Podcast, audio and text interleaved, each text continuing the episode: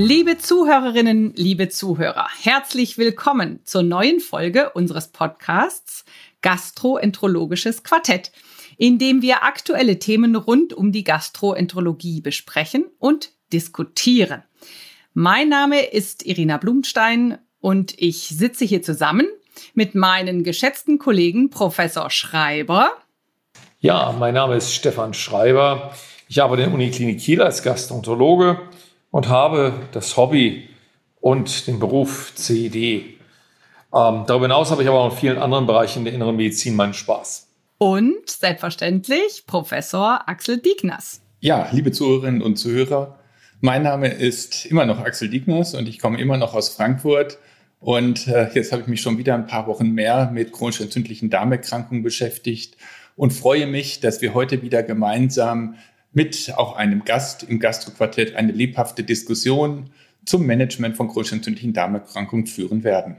Das Quartett wäre kein Quartett, wenn wir nicht einen Gast hätten. Heute ist es eine Gästin, Frau Professor Tanja Kübacher. Sie ist Chefärztin in Nürtingen seit 2019, war davor schon Chefärztin in Hamburg. Herzlich willkommen, liebe Frau Kübacher. Ja, vielen Dank. Ich freue mich sehr, hier zu sein und lebe und atme auch die CED, sodass ich ganz äh, erpicht bin, heute mit allen zu diskutieren. Unsere heutige Episode beschäftigt sich mit dem Thema Steroide, das Gift des 21. Jahrhunderts.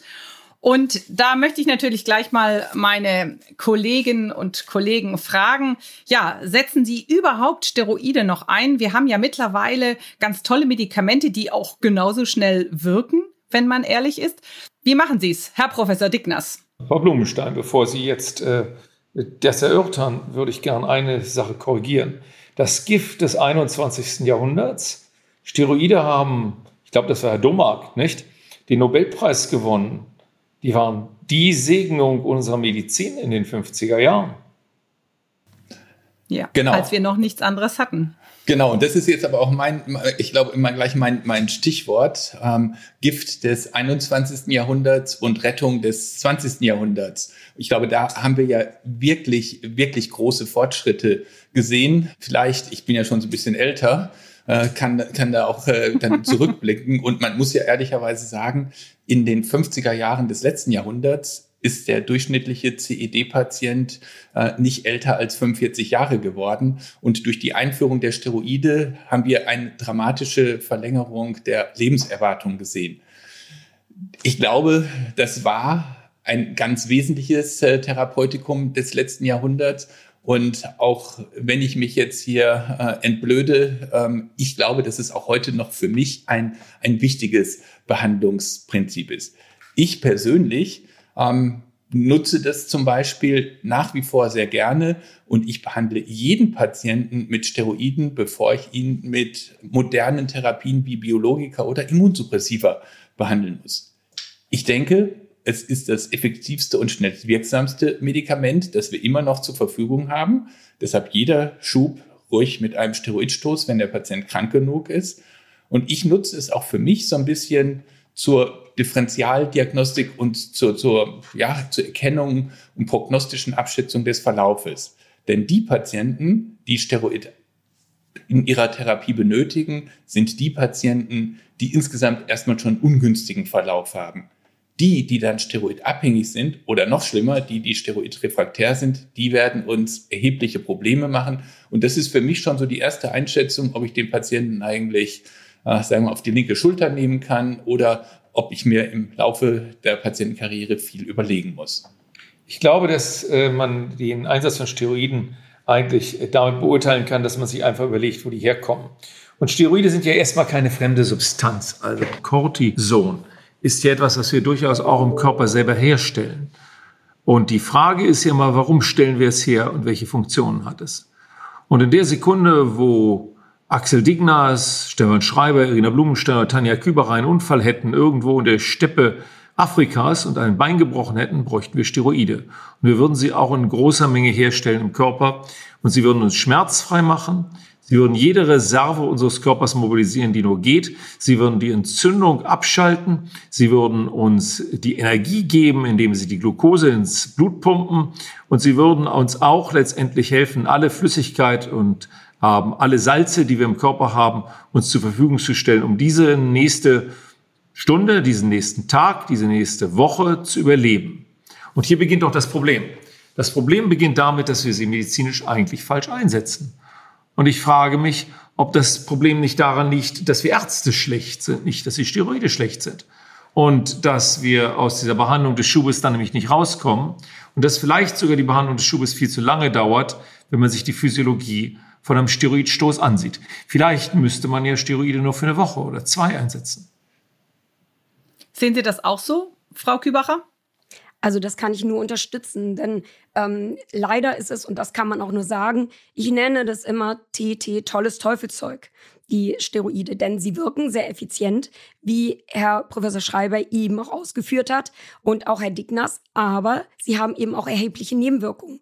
Und wir sehen eben, dass es auch eine nicht indizierte Steroid-Dauertherapie häufig gibt bei den Patienten. Und da gibt es auch tatsächlich Untersuchungen zu, die sich angeschaut haben, wie ist das bei chronisch entzündlichen Darmerkrankungen, da sehen wir, dass tatsächlich viele Patienten über einen viel zu langen Zeitraum ohne dass es eigentlich eine Indikation dafür gibt, mit Steroiden behandelt werden. Und das ist nicht gut. Das muss aufhören. Und ich denke, da haben wir im 21. Jahrhundert deutlich bessere Medikamente als noch im 20. Jahrhundert. Gilt das auch für das Budesonid?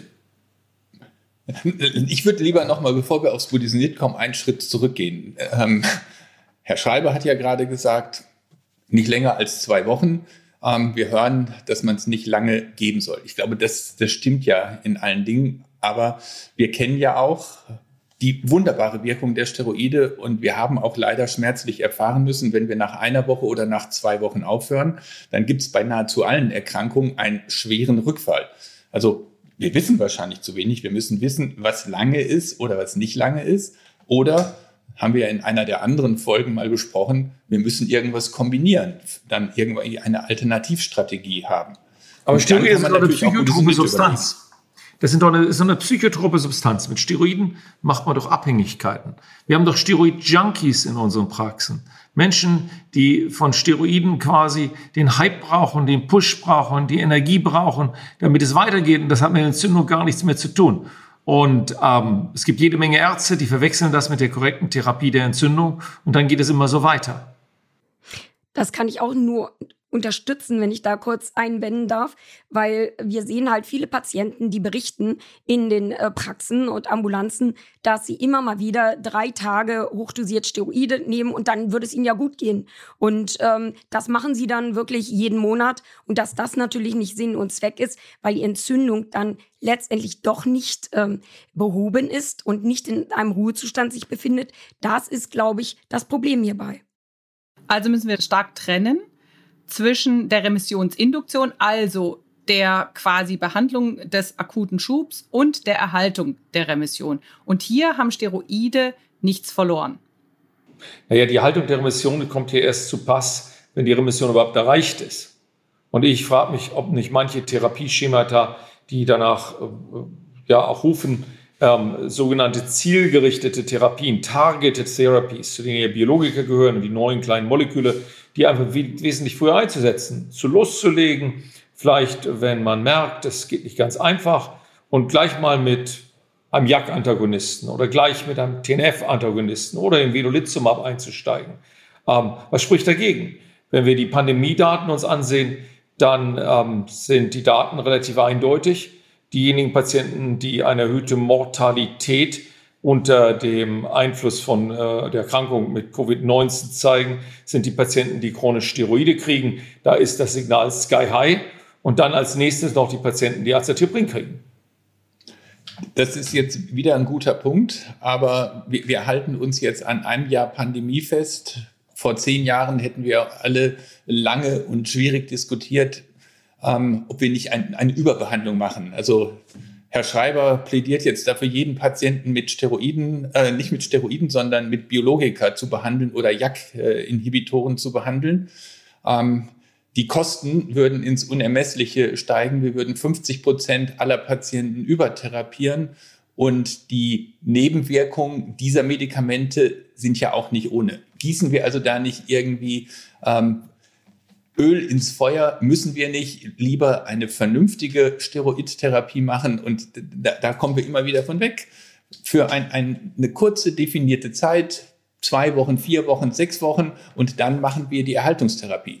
Gerade der, der Kommentar mit den psychotropen Substanzen. Genau, es sind psychotrope Substanzen und die sind bei 30 bis 50 Prozent euphorisierend, aber auch bei 35 Prozent dysphorisierend, äh, können bis zu Suiziden und sonst was führen. Also man kann das Medikament ja nicht jedem Patienten geben. Wir müssen, glaube ich, eine bessere Differentialtherapie machen. Da würde ich jetzt aber einhaken, dass äh, ich habe niemals behauptet, dass jeder Patient Biologiker kriegen soll. Ähm, nicht nur, weil wir uns das nicht leisten können, sondern in der Tat die Abwägung von den, äh, den Vorteilen und den Nachteilen Patienten individuell wichtig ist. Aber womit ich ein Problem habe, ganz klar, ist, dass wir bei Steroiden zum Beispiel überhaupt nicht über die Probleme sprechen, die man auch akut haben kann. Also, die hochdosierte Steroidtherapie ist, wenn man es mal genau liest, genauso mit Reaktivierungen von Tuberkulosen, schweren Infektionen und anderen Dingen behaftet wie eine Biologikatherapie.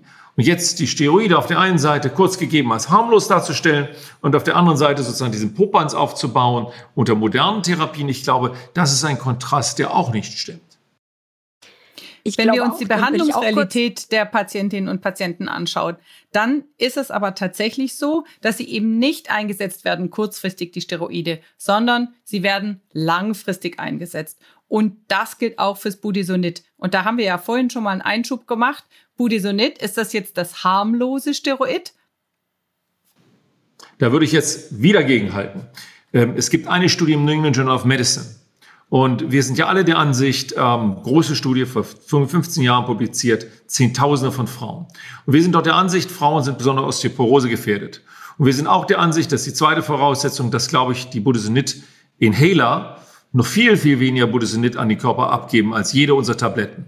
Und was sieht man in der Studie? Signifikant, hochsignifikant mehr Schenkelhalsfrakturen, wenn jemand sein Asthma mit einem Budesonid-Stoß, Sprühstoß behandelt.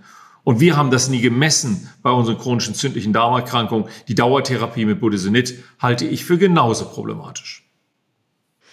Und man muss da auch gleich eingerätschen, auch die Effektivität äh, möchte ich doch zu bezweifeln lassen. Es gibt keine großen Studien, die uns sagen, wie wirklich ist denn die Remissionssteuerung, wie sieht es mit der Mukosaheilung aus. Da gibt es keine Daten dazu. Und ähm, man muss vielleicht auch nochmal ähm, sagen, die Patientenselektivität, das, was äh, Herr Schreiber gesagt hat, ist, glaube ich, essentiell für unsere individualisierte Therapie. Denn es gibt durchaus Patienten, die auch bei Erstdiagnose schon Komplikationen haben. Und da kommen wir mit einer reinen Prednisolon-Therapie alleine nicht weiter. Wenn jemand Fisteln hat, dann ist es sicherlich opportun zu sagen, da haben wir gute moderne Biologika, die auch wirklich helfen, die da der Goldstandard sind. Und das wird nicht die Steroidtherapie alleine sein. Das heißt nicht, dass man Steroide generell nicht einsetzt.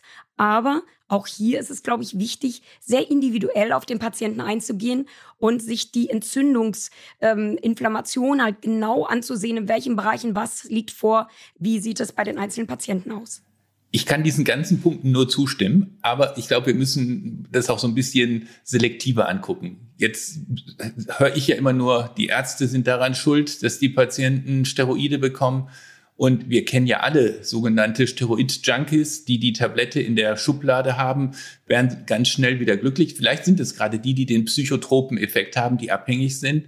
Ähm, es sind ja nicht nur wir Ärzte, sondern es sind natürlich auch die Patienten selber, die sich selbst therapieren, ähm, die einfach äh, an diese Medikamente kommen.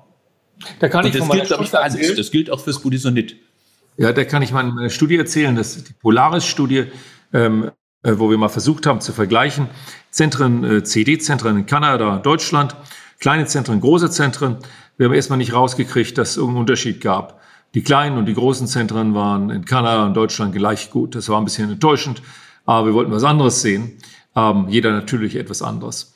Äh, was rauskam, war aber, dass die Zahl der Steroid, chronisch Steroid äh, brauchenden Patienten in kleinen Zentren größer war als in großen Zentren. Vielleicht auch nicht so erstaunlich. Aber das Schockierendste war, dass es zweistellige Prozentsätze von Patienten gab, wenn man die Patienten direkt fragte, die Steroide nahmen. Und wenn man sie verglichen mit den Unterlagen des Arztes, der glaubte, dass der Patient schon runter wäre von den Steroiden. Ja. Also da also gibt es ja auch schöne Daten aus England, die genau das zeigen. Ja, wunderbar. Steroidgaben oder Einnahmen, die gar nicht bekannt sind dem Hauptbehandler der chronisch entzündlichen Darmerkrankung. Ganz wichtiger Punkt. Das heißt, hier nochmal nachzufragen, nachzuhaken. Seit dem letzten Treffen haben Sie Steroide eingenommen. Die bringen immer sehr erhellende Erkenntnisse. Aber ein ich wichtiger Punkt war der Punkt von Herrn Schreiber. Also ich glaube, wir alle glauben ja, dass da die Minimengen so inhaliertes äh, Budesonid äh, beim Asthma nichts ausmachen. Und wir wissen natürlich, ähm, dass es Nebenwirkungen gibt, wie zum Beispiel die Entwicklung von Katarakt, Glaukom. Da sind Minimengen nur notwendig. Ähm, das, deshalb soll natürlich nicht jedem Steroid gegeben werden. Aber ich möchte trotzdem auch noch mal zu dem Punkt von gerade sagen, ähm, wir haben doch so viele tolle Medikamente. Ja, Biologika sind aber per se dann schon Langzeitmedikamente, weil wir natürlich Antikörper induzieren. Wenn ich jetzt manchmal gar nicht weiß, was der Patient hat, wenn ich gar nicht weiß, wie der Verlauf ist, vier Wochen ein Steroid, habe ich mir überhaupt nichts kaputt gemacht. Ein Proteinbiologikum angefangen muss ich diese Therapie durchziehen oder ich verschieße das Medikament, weil ich, wenn ich dann denke, na, ich mache mal vier Wochen und dann ein Jahr später wieder vier Wochen, dann habe ich Antikörper dagegen und es funktioniert nicht mehr. Das macht natürlich Steroide in der Initialtherapie, also sagen wir in den ersten sechs Monaten, wenn man gar nicht weiß, wie der Verlauf ist, kostengünstig, einfach und ich würde verhindern, 50 Prozent der Patienten in einer normalen Praxis und nicht im ter tertiären Referenzzentrum von Herrn Schreiber überzubehandeln. Denn das zeigt uns ja einfach die, die Daten aus Dänemark, aus der, äh, aus Minnesota County. 50 Prozent aller Patienten bekommen niemals Steroide. Und wenn ich jetzt jeden Patienten, der den Stempel CED bekommt, gleich beim ersten Mal mit irgendeinem Biologikum behandle, habe ich meiner Einschätzung nach weltweit, also nicht in Kiel, äh, in dem tertiären Referenzzentrum 50 Prozent der Patienten überbehandelt. Ja, jetzt muss ich mal ganz skeptisch werden. Da ist natürlich auch die Endlichkeit des ärztlichen Wissens ein Faktor.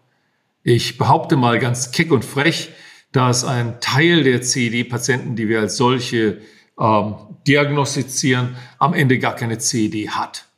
Ja, diese Studien, wo ein Steroidstoß gegeben wird, speziell auch bei der Colitis ulcerosa, wo man mit Ausschlussdiagnostik schönes Biopsien oder auch aus Stuhl keine Erreger gefunden hat und das Ganze auch über so vier, sechs Wochen ging ähm, und das Label CED draufgeklebt wurde, hinterher nie wiedergekommen.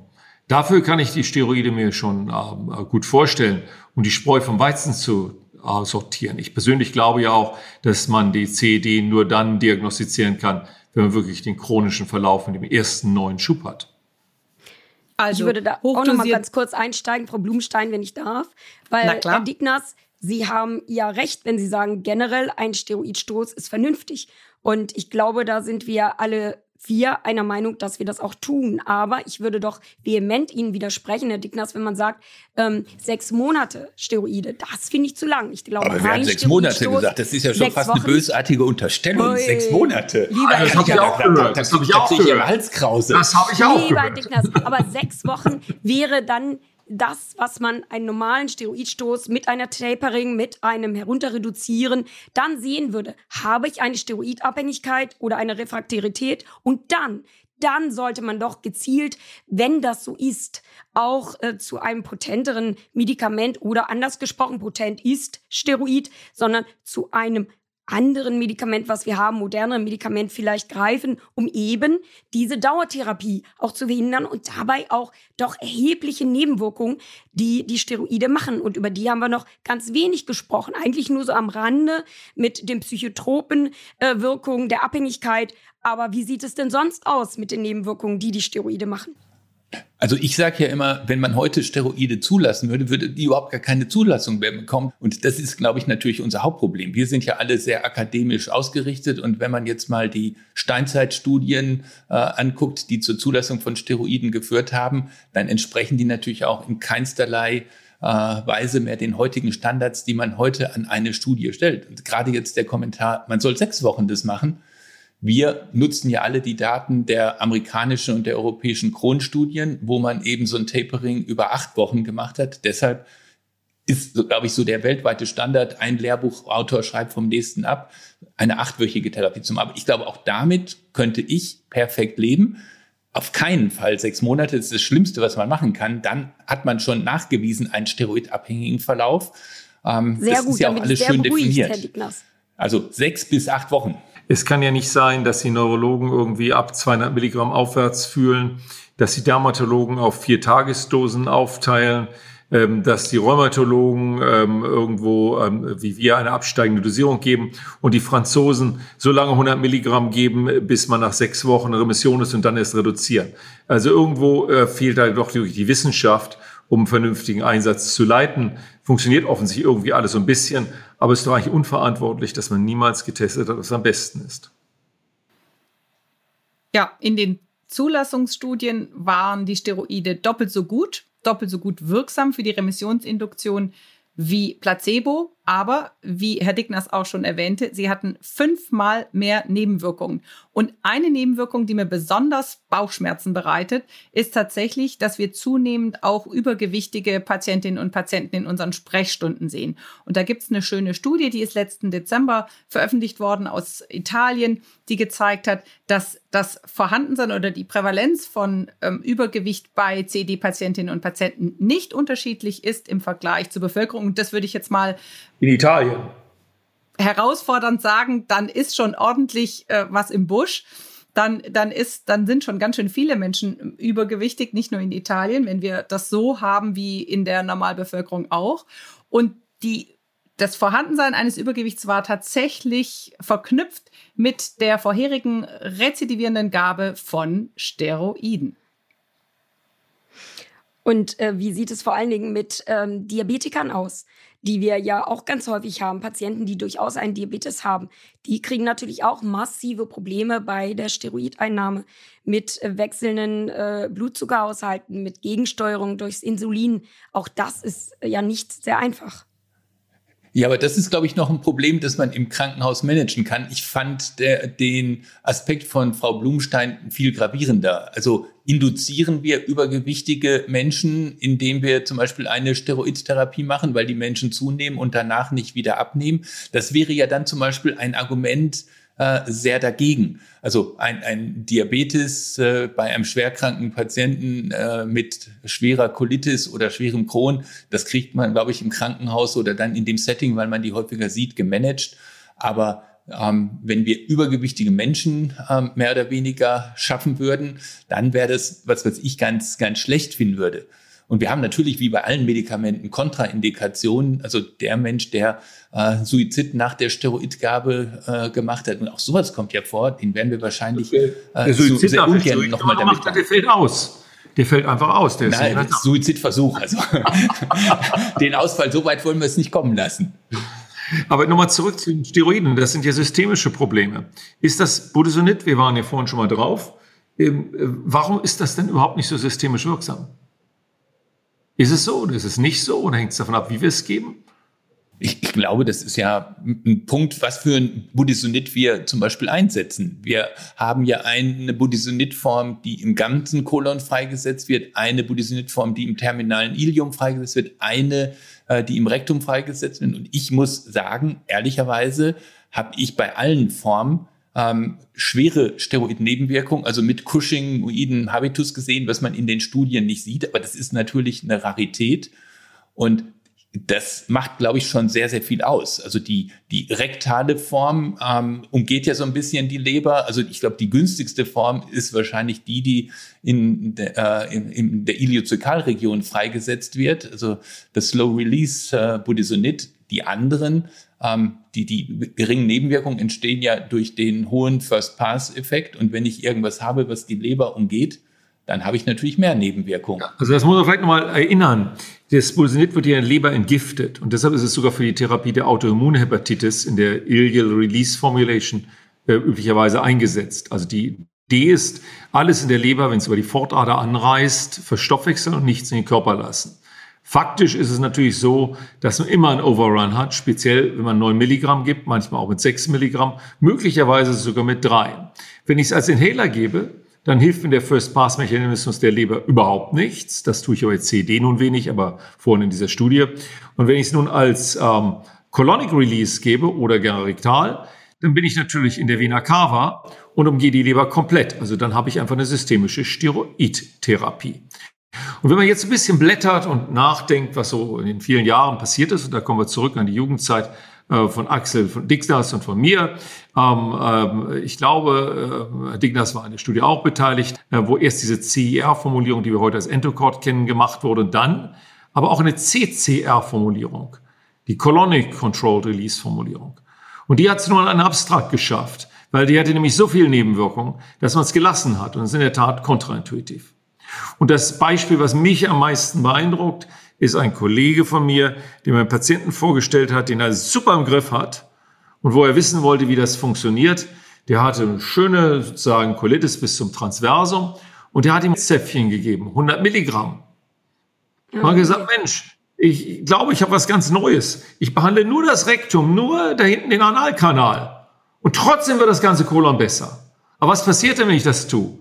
Die sind gemacht für Kinder ich mache eine systemische Steroidtherapie mit 100 Milligramm. Das muss einem immer klar sein. Aber da ist ein wichtiger Punkt jetzt so im Nebensatz gesagt worden, die drei Milligramm Budesonid und das sind für mich auch die fünf Milligramm Prednisolon, die ja nichts ausmachen. Die kann man ja 20 Jahre geben. Und das ist eben nicht, es gibt nicht die Cushing-Schwelle für die Steroid-Nebenwirkung. Ähm, drei Milligramm Budesonid ist in allen Studien der Welt als Placebo klassifiziert. Sechs Milligramm hat zwar eine zeitliche Verschiebung, aber wenn ich nach einem Jahr gucke, hat es einen Effekt wie Placebo. Also entweder macht man eine Therapie richtig oder man macht sie nicht. Und man gibt auch nicht fünf Milligramm Prednisolon, weil es ja unter dem äh, Cushing-Äquivalent von 7,5 Milligramm ist.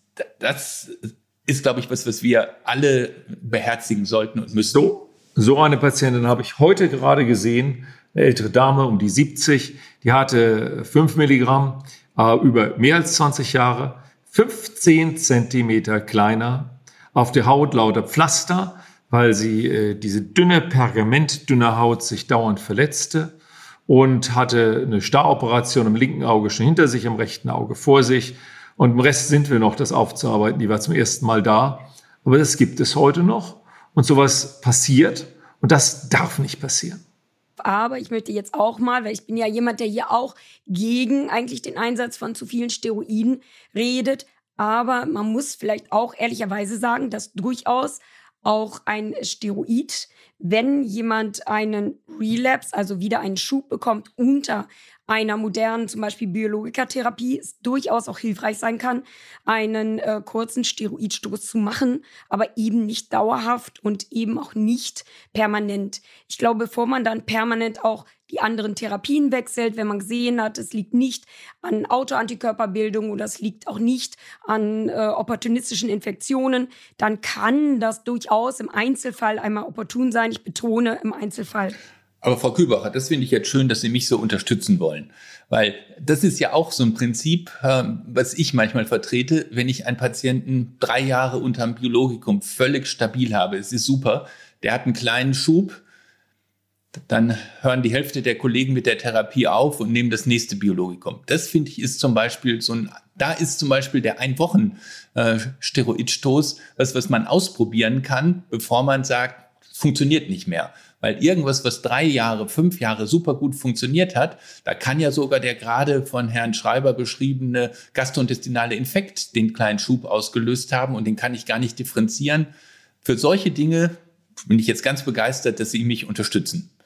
Ich denke, wir müssen noch mal ja, wir oh, müssen eine ein, Lösung ein finden, wenn Thema, wir vom Steroid nicht Thema. runterkommen. Ganz genau. Herr Schreiber, wunderbare Überleitung. Was machen wir denn jetzt, wenn tatsächlich ein Steroidstoß den anderen jagt, ich gar nicht es schaffe, mit dem Patienten gemeinsam natürlich unter 20 Milligramm zu kommen, ist ja der klassische, ist ja die klassische Schwelle, wo die Beschwerden immer anfangen.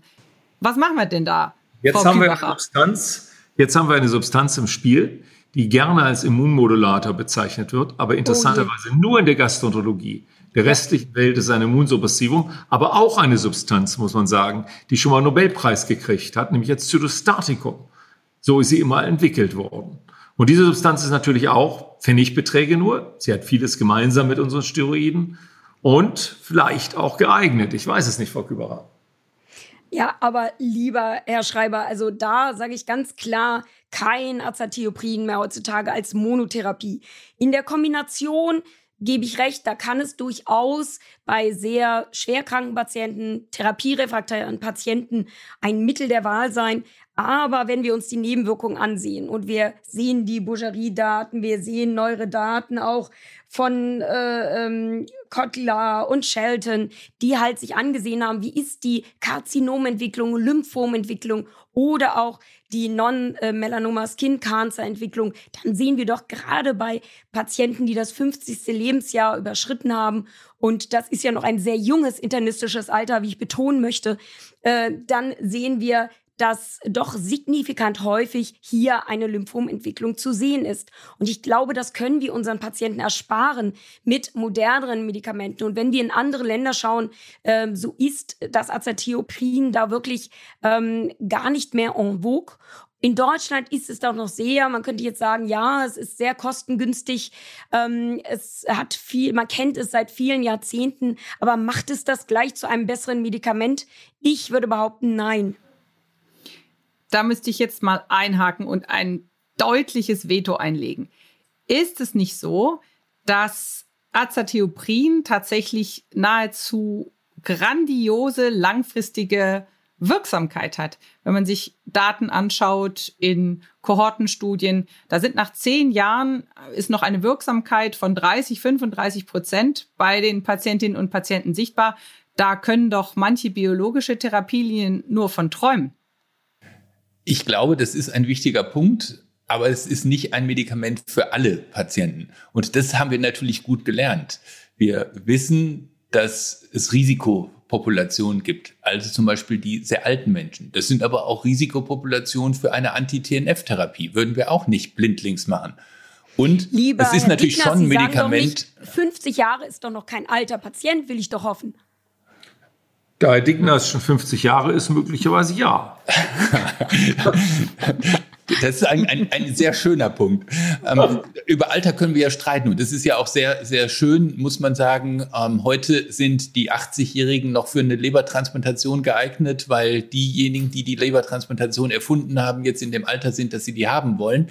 Ähm, und das Gleiche gilt natürlich auch für so Therapien wie, wie Azathioprin, muss ich sagen. Und ich will das jetzt gar nicht pushen. Ich Aber bin die will doch unterbrochen keine worden in einem Punkt, den ich kurz noch doch loswerden muss. Ähm, Azathioprin hat ja viele Nebenwirkungen, deshalb kann man die Therapie gar nicht konsequent durchsetzen. Also das hat, macht eben bei 20 Prozent der Menschen Übelkeit und bei drei Prozent Arthralgien und bei drei Prozent eine Pankreatitis und so weiter. Aber die 50 Prozent, die es vertragen, die haben es gut. Also äh, ich muss mal jetzt äh, doch ein bisschen Stopp rufen, äh, weil das Azathioprin wird jetzt so angepriesen, als ob es eine richtig gut studierte Substanz ist. Das ist sie, ähm, und zwar in der Zulassung, wie sie eigentlich auch von der EU äh, ausgelobt wurde, nämlich äh, zur Möglichkeit einer Reduktion von Corticosteroiden in der Dauertherapie, wenn ich nicht wegkomme. Nicht zur Beruhigung von Entzündung, nicht zur Kontrolle von Entzündung. Und Azathioprin hat keine, aber auch keine Effektivität. Wenn ich zum Beispiel als Monosubstanz bei Morbus Crohn einsetze, da gibt es zwei parallele Studien aus Spanien und Frankreich, die das, glaube ich, bewiesen haben. Nicht nur gezeigt, sondern bewiesen haben. Und die zweite Sache, die zum Azathioprin einem auch auffällt und einfällt, ist, wenn man hineinschaut in die ähm, äh, Literatur zur Dosis, dann sieht man nirgendwo, dass Azathioprin bis zu einem Nadir dosiert werden muss, wie uns das hier mal gepredigt worden ist, bis 200 Milligramm, 250 Milligramm, sondern finden viel, viel geringere Dosierungen Einsatz und die Toxizität ist unmittelbar dosisabhängig. Und wenn ich mir dann die Frage der Datenlage bei CED ansehe, dann wird es ein bisschen dünn, weil dann sehe ich eine Studie, die bei Steroiden und Azathioprin einsetzt aus Südafrika, Candy Wright. Das sind so 70, 80 Patientenstudie. Und dann sehe ich bei Cholesterol so gar nichts. Ich muss sagen, da kann ich eigentlich nur die Datenlage inferieren. Da sind jetzt wieder viele wichtige Punkte gemacht worden. Ich glaube, keiner von uns würde ja auch eine Stero, äh, Steroidtherapie unbedingt dann mit einer Azathioprin-Therapie als langfristige Therapie bei allen Patienten machen. Aber jetzt müssen wir ja auch mal wieder doch so Einzelfallberichte machen. Jeder von uns hat ja auch Patienten, ähm, die kein Azathioprin haben wollten. Die sind mit einem Anti-TNF behandelt worden, mit ähm, Anti-Adhäsionsmolekül behandelt worden und vielleicht auch noch einem Interleukin-23-Blocker. Und weil dann alles nicht funktioniert hat und es immer noch schlecht war und ein Kron, hat man gedacht, gehen wir einfach doch eine Kombinationstherapie mit Azathioprin dazu, keinerlei Evidenz, auf einmal geht es dem Patienten gut. Und dann sagt der Patient, alles hat ja nicht geholfen. Meinen Sie nicht, dass das letzte Medikament geholfen hat? Ich will jetzt meinen Interleukin-23-Blocker pausieren und dann ist er auf einmal in einer Remission, nachdem ich alles andere gegeben habe.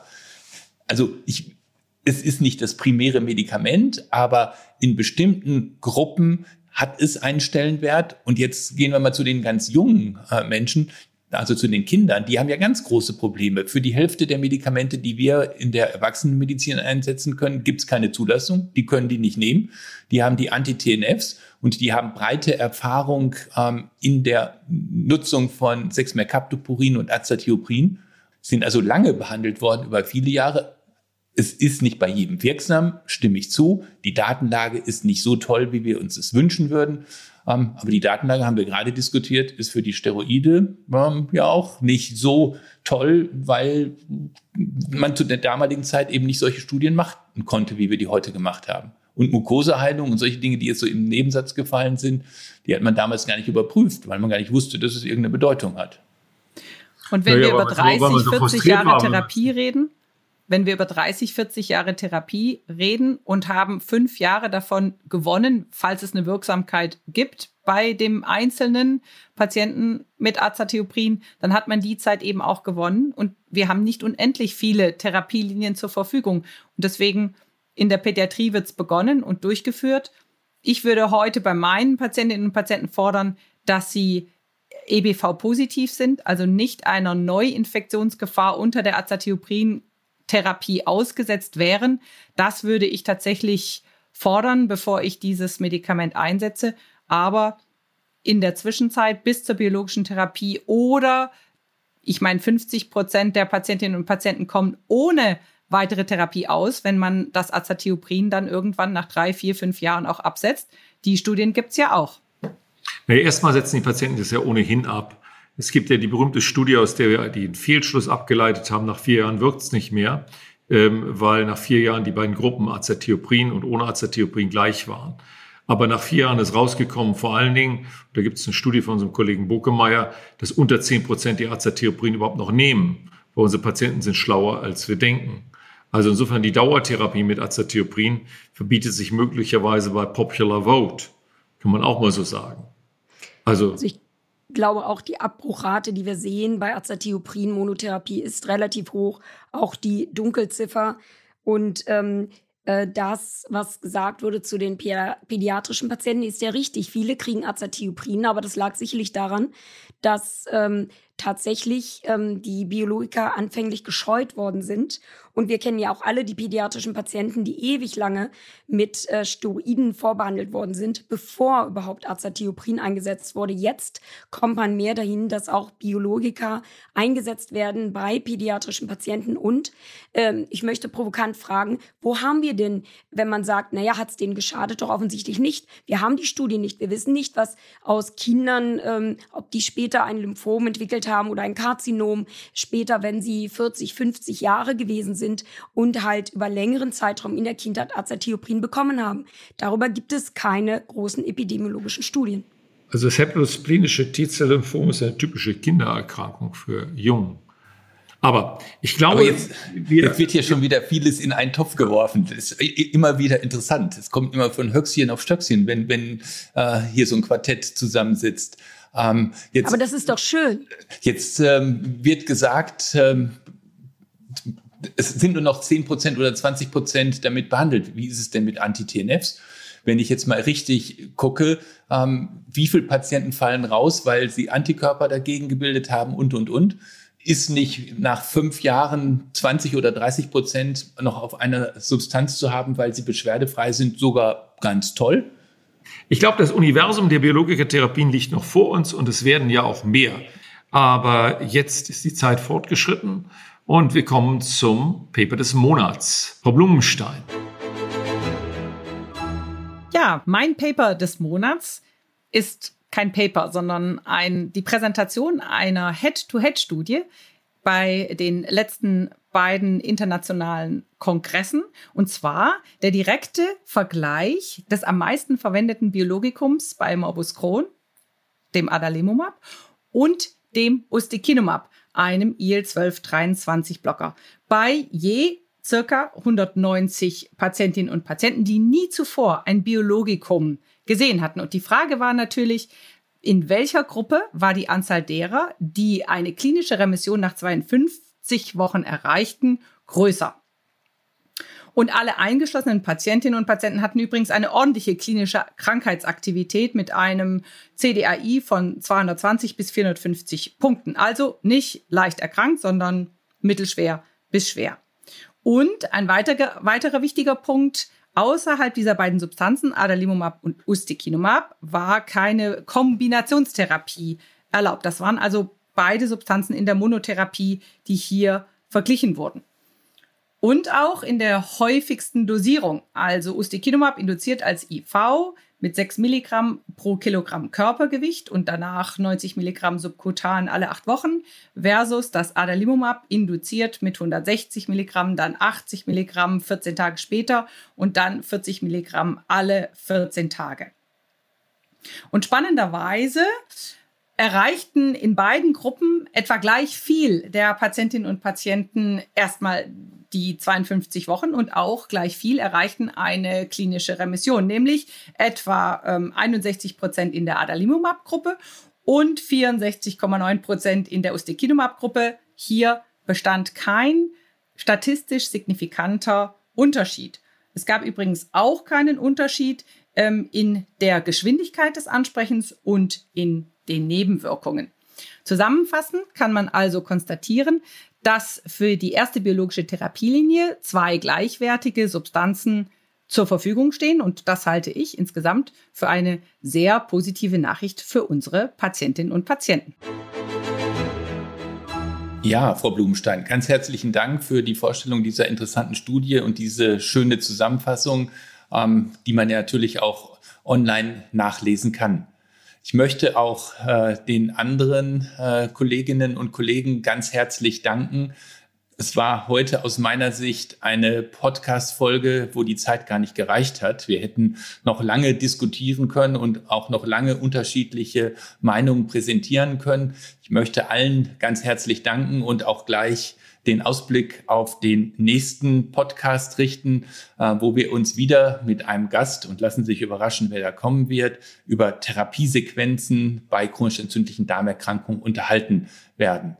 Wir sind ja jetzt mitten im Sommer. Hoffen wir, dass wir noch ein paar weitere schöne Sonnenstrahlen haben. Und ganz herzlichen Dank fürs Zuhören. Und damit sind wir auch bei unserem Schlusswort Leicht sieht ein jeder, der nicht blind, wie krank wir trotz der Ärzte sind. Und ein Grund ist, logisch, gastroenterologisch. Musik